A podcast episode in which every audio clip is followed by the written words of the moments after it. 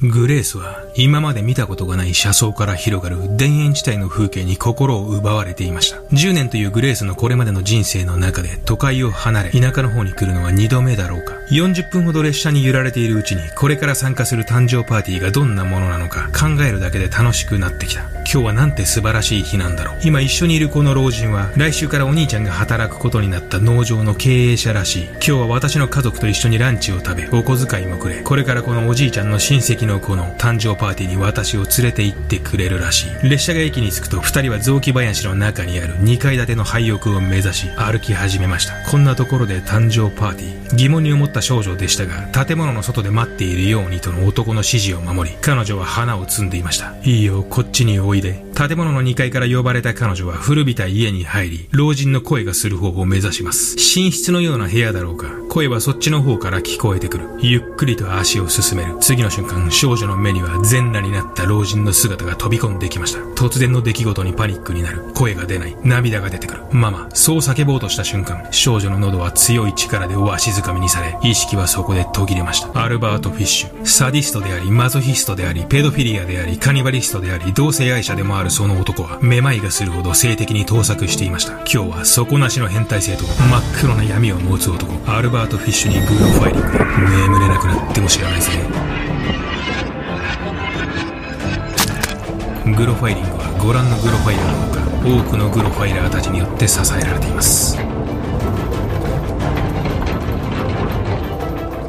さて今日はアルバート・フィッシュですアルバート・フィッシュは過去の動画のリメイクになります。まあリメイクと言っても内容も全く違うので、新しい動画として十分に見れるレベルだと思います。アルバート・フィッシュが一体何をして、どんな男だったかは本編に委ねるとして、一言で彼を言い表すと、彼は変態行為の総合勝者のような男でした。古今東西のありとあらゆる変態行為を好んで行っていた男。それがアルバート・フィッシュです。彼についてはここでごちゃごちゃ解説するよりかは、本編を見てもらった方が早いかと思います。それでは行ってみましょう。10歳の少女グレースが人里離れた廃屋でフィッシュの餌食になった日から遡ること4年。ここアメリカのニューヨークではグレイマンと呼ばれる老人による子供の連れ去り事件が発生していました。白髪で口ひげのある細身の老人グレイマン。その男を見かけた犠牲者の母は彼の全てが色あせていて灰色に見えたと話します。あの日ブツブツと独り言を言いながら手のひらを開いては閉じてを繰り返していた。あの手の動きが忘れられないと。1924年7月、その日8歳のフランシスを玄関ポーチの前で遊ばせていた母は、通りの向こう側に不気味な男を発見します。しきりにこちらの様子を確認しながら、奇妙な手の動きを繰り返すその老人は、こちらの視線に気づくと帽子を深くかぶり、その場から足早に歩き出しました。その後公園で友人たちと遊んでいたフランシスの行方がわからなくなったのは、その日の午後のことでした。目撃証言によると、この時少年たち4人ほどでボール遊びをしていたフランシスは、道端にいる老人と2、3言葉を交わした後に、彼と共に姿を消しています夕方になり夕食の時間になっても帰ってこない。フランシスを心配した家族が警察に相談。フランシスの捜索が行われます。そしてほどなくして近くの森の中から変わり果てたフランシスが発見されます。木の下で発見された彼の衣服は引きちぎられ首にはサスペンダーが巻かれていました。アルバート・フィッシュという男は犠牲者たちにありとあらゆる拷問を加えいたぶり殺害し人肉食を行いました。判明している犠牲者の全ては子供です。フランシスの場合は遺体が発見されていますが、他の二人の犠牲者たちはフィッシュに文字通り料理されていますので、その遺体は発見されていません。フィッシュが後に血の乾きと呼ぶに至った本格的な殺人衝動を感じ始めたのは、このフランシスの事件から3年ほど経った1927年頃でした。この頃フィッシュは彼自身が命名した地獄の道具と呼ばれる3種類の刃物を使っていました。ノコギリ、肉切り包丁、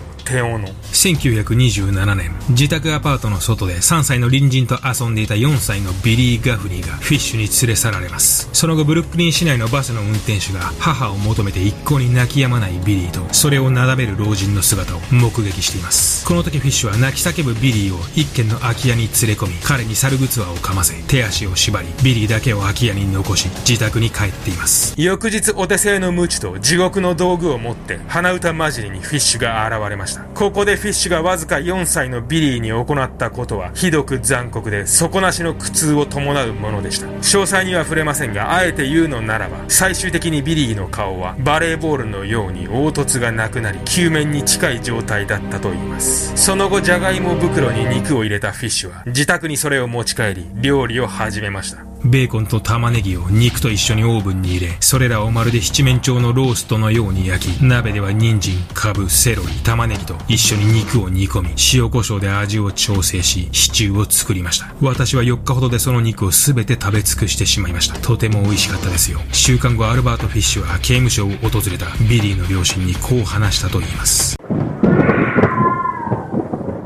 4歳の男の子を連れ去ってさ、猿ぐつまでして、でその子を鞭打ちしたわけじゃない、うん、鞭でね、うん、そんでその顔がさバレーボールみたいまで腫れるぐらい鞭打ちしたわけでしょ、まあそうだね。表現がちょっと微妙だったんだけど腫れたんじゃないんだよなそれは。バレーボールっていうのは腫れてバレーボールじゃなくて凸凹凹凸がなくなるなくしたそそいだっていう感じだね でまあそうだな。ちょっと待ってうん。鼻とかも？まあそうだな。鼻とか。いやだ怖いんだけど。うん。4歳の子でしょう。ん。まあ一人でね家で置いてかれたあのその空き家にね置いていかれただけでも絶望的だし、もうよくわかんない。真夜中にね。まあだからフィッシュはあの外見は優しそうなおじいちゃんでしょ、に見えるから、もう完全に安心しちゃうと思うんだよ。あの感じで近寄ってこられたらね普通にさ公園とかでさ鳩に豆とかあげてそうだよ、あげてそうだな、ね、そのノリでねちょっと道でも尋ねるってこと言ったらあの完全に小さい子だったらねついてくるかも。ついてくるよ普通に。でお母さんがあっちにいるからなんて言われたら完全についてきちゃうから。この人の映画とかありそうだよね。うん。そうそう。まさにね映画にもなってるんだよだから。そうなんだ。そう2007年に、まあ、グレイマンっていうタイトルでアメリカで映画化されてるよね。うん。なんかネットフリーとかだとちょっと見れない今検索で引っかかってこないけど、うん、YouTube なんかにちょこちょこ一部なんか動画が上がってたりしたけどね。1927年にビリー・ガフニーを襲ったフィッシュでしたが翌年彼は冒頭で触れたグレースを殺害します。1928年フィッシュはこの日新聞である広告を発見します。こちら18歳青年田舎で働きたい働き先を探しています。エドワード・バド西15丁目406番地。3日後バド家の母であるデリア・バドは玄関先で突然息子のエドワードを訪ねてきた年配の男の対応をしていました何でも息子のエドワードが出した広告を見て、自分が経営する農場で働いてほしいというこの老人。子供たちと5人の従業員とスウェーデン人の料理人と一緒に数百匹の鶏と6頭の乳牛を扱う農場を経営しているのですが、先日そのうちの一人の農夫が突然辞めてしまって、ちょうど人を探していたんです。ちょっとくたびれたスーツを着てはいるが、親切で丁寧な話し方をするこの老紳士に、デリアはすっかり心を許し、エドワードを紹介します。いい体格だ。これなら農作業でも耐えられるだろう。来週の日曜日に迎えに来るので、それまでに準備しておいてください。決して裕福ではないバド家にとって思わぬ形で決まった息子の就職。しかもオーナーは親切そうな老紳士。これ以上ない条件に、エドワードをはじめバド家は大喜びし、日曜日を待ちました。アルバート・フィッシュのターゲットは、この5月28日の時点では、バド家の長男であるエドワードでした。フィッシュは農場などはもちろん経営しておらず、バド一家から連れ出した18歳の若い青年を時間をかけて思う存分いたぶり、殺害しようと考えていたのです。しかしフィッシュのターゲットは直前で変わることになるのです。日曜日、自分の農園で採れたというたっぷりのイチゴと自家製チーズを持ってバド家に現れたフィッシュは一家とランチを共にします。この先エドワードを待っている20エーカーにも及ぶ広大な農地と親切な従業員、空気の良い田舎暮らしについて話すフィッシュ。とその時、玄関が開き、ただいまという元気な声とともに、一人の少女が食卓に現れました。10歳のグレース・バドでした。白のシルクのドレスに身を包み、白のストッキングを履いたグレースの姿に、一瞬にして心をわしづかみにされたフィッシュ。フィッシュのごくりと唾を飲んだ音が聞こえた。次の瞬間、グレースはフィッシュの膝の上に勢いよく飛び乗り、こんにちはと挨拶をしました。フィッシュのターゲットがエドワードからグレースに移った瞬間でした。そしてなんとかグレースを外に連れ出したフィッシュは、こんな口実を作り、母デリアの承諾を得ようと画策していたのです。すみません。この近くで姪っ子の誕生パーティーが開かれているのをすっかり忘れていました。私はすぐに行かなければならない。エドワードは夜9時には迎えに来るのでもう失礼させてもらいます。それはいけない。すぐに行ってください。そう話す母デリア。そしてフィッシュはこの後さらに一言こう付け加えたのです。グレースも一緒に誕生パーティーに行かないかい？姪っ子もちょうど君くらいの年だし友達もたくさんいるよ。母の顔を確認するグレース。逡巡した母でしたがこれから息子の雇い主になるであろうこの老人の誘いを無下にすることもできない。何よりグレース本人が行きたがっている。姪っ子さんのお家はどこにあるんでしょうか？近くですか？すぐ近くですよ。ここは15丁目でしょう。姪っ子の家は137丁目ですから。フィッシュと手をつなぎ楽しそうに歩くグレースの後ろ姿が母デリアが見た彼女の最後の姿になりました。その後母デリアがコロンバス通りが110丁目までしかないことを知るのは約束の9時になっても一向に帰ってこないグレースを探し始めてからのことでした。そのタイミングで帰ってきちゃったんだろうね。帰ってきちゃったんだな教会に行ってて。うん。まあ帰ってこなくてもお兄ちゃんがね連れて行かれてたからね。そうでもさお兄ちゃんだったらまださ何かやられた時。まあそうだね。何かもしかしたら反撃できる可能性も。ワンチャン勝てる可能性あるかもしれないね。お兄ちゃんだったらね。うん。これ画面に今映ってる写真なんだと思う。これこれもレントゲン写真なんだけど、まあ、フィッシュが自分で、まあ、陰嚢に刺した、まあ、針だと言われてる写真。まあ、陰嚢って何なんだって分かんない人ちょっと調べてくれればいいんだけどさ。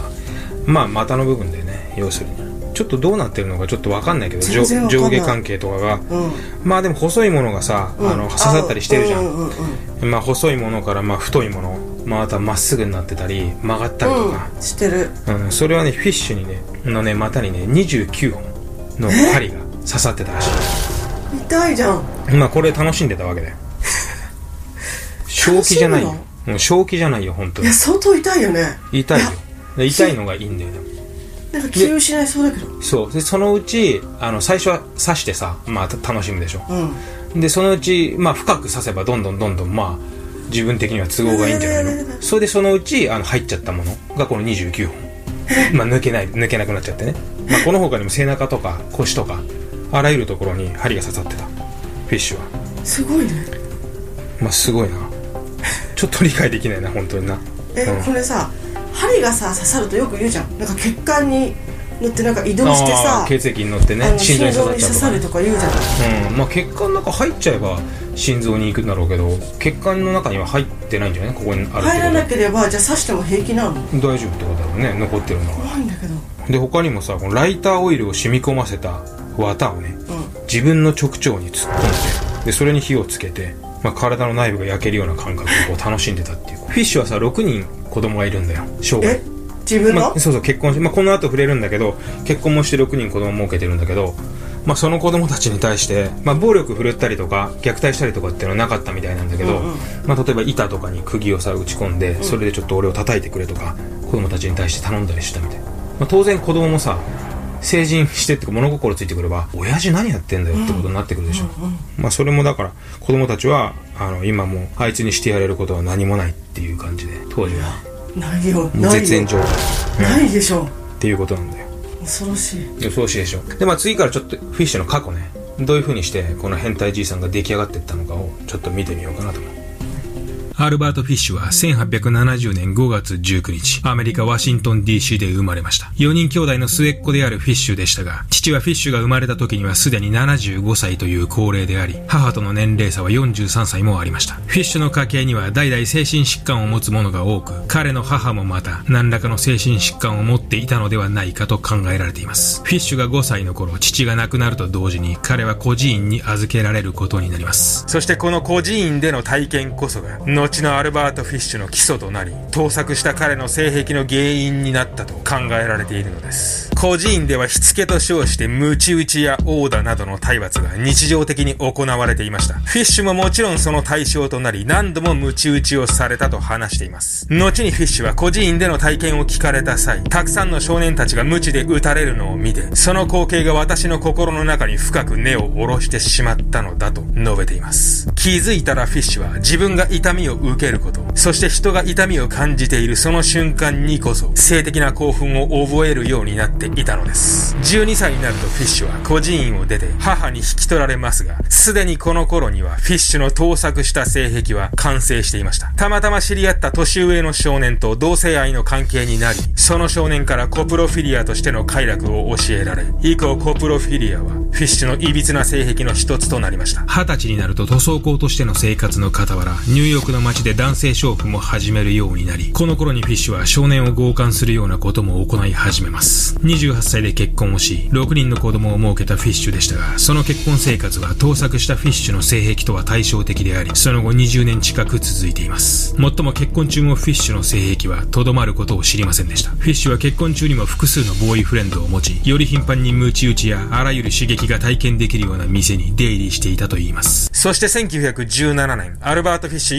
47歳の時、妻の浮気を原因とする離婚をきっかけとして、中年となったフィッシュの欲望は止めどなく溢れ出すのです。雑誌の恋人募集欄を熱心に読み、未亡人宛てに釘でも棒でも使って私を思い切り叩いてほしいです。あなたの奴隷になりたいです。その手紙を出し始める。非か希望で自分の体の一部を焼いてみたり、釘を打ち込んだ木材で自分を叩いてみたり、さらには自分の股間に無数の針を埋め込み、快楽を追求する。フィッシュの変態的で理解不能な性は加速し始めていきました。そしてこの自分へ向けられた激しい暴力衝動は次第に自分の外にも向いていったのです。1919年頃、フィッシュはワシントン DC で障害者の少年を指しています。幸いこの少年は一命を取り留めましたが、その5年後の1924年、つまり玄関先で遊んでいたフランシス少年がフィッシュに殺害される年には、農場で一人で遊んでいた8歳の少女に話しかけているところを、その子の母親に見つかり、追い払われています。防波堤であった妻との別れ以降、ひたすらにその狂った欲望に支配されていくフィッシュ。この後彼はたまたま外で遊んでいたフランシス少年を森で殺害することになるのです。グレースをバド家から連れ去ったフィッシュですが、その後二人は人里離れた廃屋に行き、そこでフィッシュはグレースを殺害しました。この時フィッシュは廃屋の外でグレースを待たせ、その間に自分は服を脱ぎ、全裸になり、彼女を建物の中に呼び込んでいます。洋服を脱いだ理由につきフィッシュは後に、そうしなければ返り血で洋服が濡れてしまうからだと話しています。グレースを殺害したフィッシュは、ビリー・ガフニーの時と同じように肉でシチューを作り、その後9日間にわたりそれを食べ続けています。そしてグレースがいなくなってから6年後の1934年11月、バド家に突然届いたその手紙の内容は、関係者の誰もが震えるほどのものでした。この点についての唯一の救いは、手紙を受け取った母のデリア・バドが、文字を読むのがあまり得意ではなかったため、自分だけではその手紙を読むことができなかったということでしょうか。親愛なるバド夫人、1894年に私の友人が中国に行った際、その友人は不幸にも港で置き去りにされてしまいました。当時の中国は飢饉が襲っており、肉はどんな肉でも売られていました。12歳以下の子供は他の人々を飢えさせないために、ほとんどが食用とされました。私の友人もここでその味を覚えてきたのです。その後アメリカに帰ってきた友人は、それがどんなに美味しかったか、私に話してくれ。私はそれを味わう決心をしました。グレスをパーティーに連れて行くと言って家から連れ出し、ウエストチェスターの空き家に着くと私は裸になり、2階にグレースが上がってくるのを待ちました。彼女を捕まえ、泣き叫ぶ彼女を私は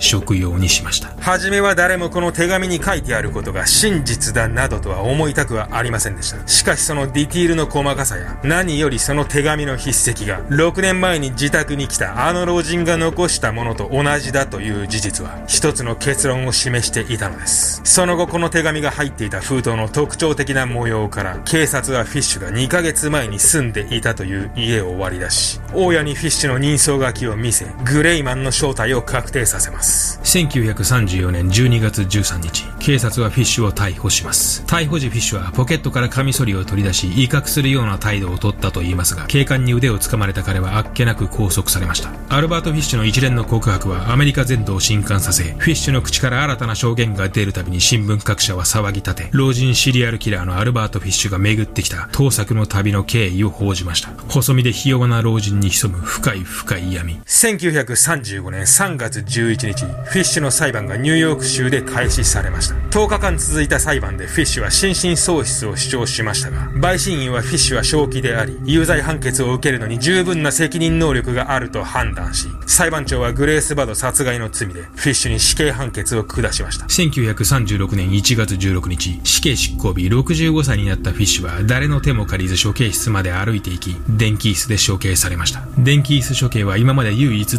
したことのないスリルだ。それは最高の体験になるに違いない。アルバート・フィッシュは生前自身の死刑執行につきそう話していたと言います。いかがだったでしょうか？アルバート・フィッシュ。遺伝子、育った環境、犯行時の時代背景、様々な要素が最悪の形で掛け合わさってできたモンスターという感じでしょうか。名前に反して完全に肉食のフィッシュですが、彼が手紙の中で触れていた中国の人肉食の話。あれはおそらくフィッシュの妄想ではなく、ある程度真実味を持った話だったんではないかと考えてます。過去に中国では実際に人肉を路上で売っていたという記録もありますし、中国で飢饉の時に人肉食が普通に行われていたのは有名な話です。1894年当時、飢饉があれば人肉を食べていたというのは十分にあり得る話だと思います。したがってフィッシュは本当に友人から中国での人肉食の話を聞いてカーニバリズムに興味を持った可能性が大いに高いと思います。ここら辺の中国のヤバい人肉食の話は今回のメンバーシップでもっと掘り下げたいと思います。でですね今回のアルバート・フィッシュ。まあ動画の冒頭でも触れましたけども今回はリメイクになります。知る人ぞ知る過去マスクの動画です。このマスクの1個前のマスクですかね。グロファイリングではね、一番古い動画でした、それが。まあもうこの時点ではね、非公開にしてるんで、見れないですけども。まああの過去マスクの映像だとね、俺の顔がね、ほとんど分かっちゃうんでね、すごい嫌だったんですよ。今回フィッシュをリメイクしてもやっとそれを消せました。意外にね、再生数を持ってる動画だったんで、まあちょっともったいないかなと思いながら。まあすげえ嫌だったんで、ねえまあ今でこそね、こんな格好つけてやってるのにさ、当時はあのキャラも定まってないから、なんか微妙な感じだったし。で、動画を消してあの一部のグロファイルはもうあの2日後ぐらいにちょっとザワザワして、あの消えてるぞってことを言ってたみたいですけども、まあこれでね、俺のデジタルタトゥーはね、完全に消えたって感じです。あの、クオリティもね、フィッシュの動画はね、低かったし、まあちょっと事実と違う部分もあったりとかして、最初の方にね、あの、一番再生数が見込めるであろう、アルバート・フィッシュをやってしまったということは、これはちょっとまずったなっていうのをずっと考えてました。うん。だから YouTube はね、あの、戦略的にやらないとなかなか難しいですよ。最初にやっちゃったのもうできないしね。うん。本当はジェフリー・ダーマンとかね、あの、地下チ路だとか、あそこら辺は再生数持ってるんで、もう一回やりたいなと思ってるんだけど、まあ、二つともすごい長いしね、動画ね。長く作ったし、ちょっとリメイクしても同じような感じになっちゃうのかなと思って、まあ、アルバート・フィッシュを今回やってみました。そんな感じです。じゃあ今日は、こんな口実を作り、母デリアの承諾を ちょっと待って。ダメだ、ムーが。この人、うん、なんか、映画うん。お すげえな。